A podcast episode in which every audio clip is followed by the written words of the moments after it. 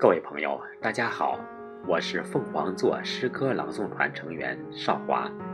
今天我为大家朗诵的是云派诗歌掌门人诗人凤凰座的作品《十二月随想》。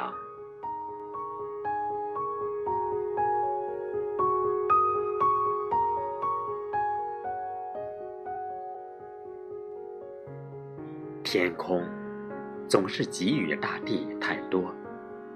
子女总是给予父母太少，而我们的眼睛望着远方，忘记生养的地方。冬天把地平线打扫干净，湖水用安静把蓝天擦干净，夜里的星星就可多眨几下眼睛。你站在风中吹着，睡在被窝暖着，用笔在水里种下一圈圈你想要的纹。只有最不想要的北风，路过你的诗集，把淋湿的文字吹干后，顺带把你心境冻成。梦寐以求的翡翠。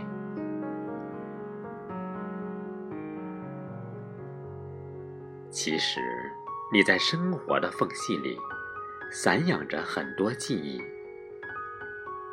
只是无法割到足够的青草，以致失散流离。曾经肥硕辽阔的天空，瘦的只有放在心底。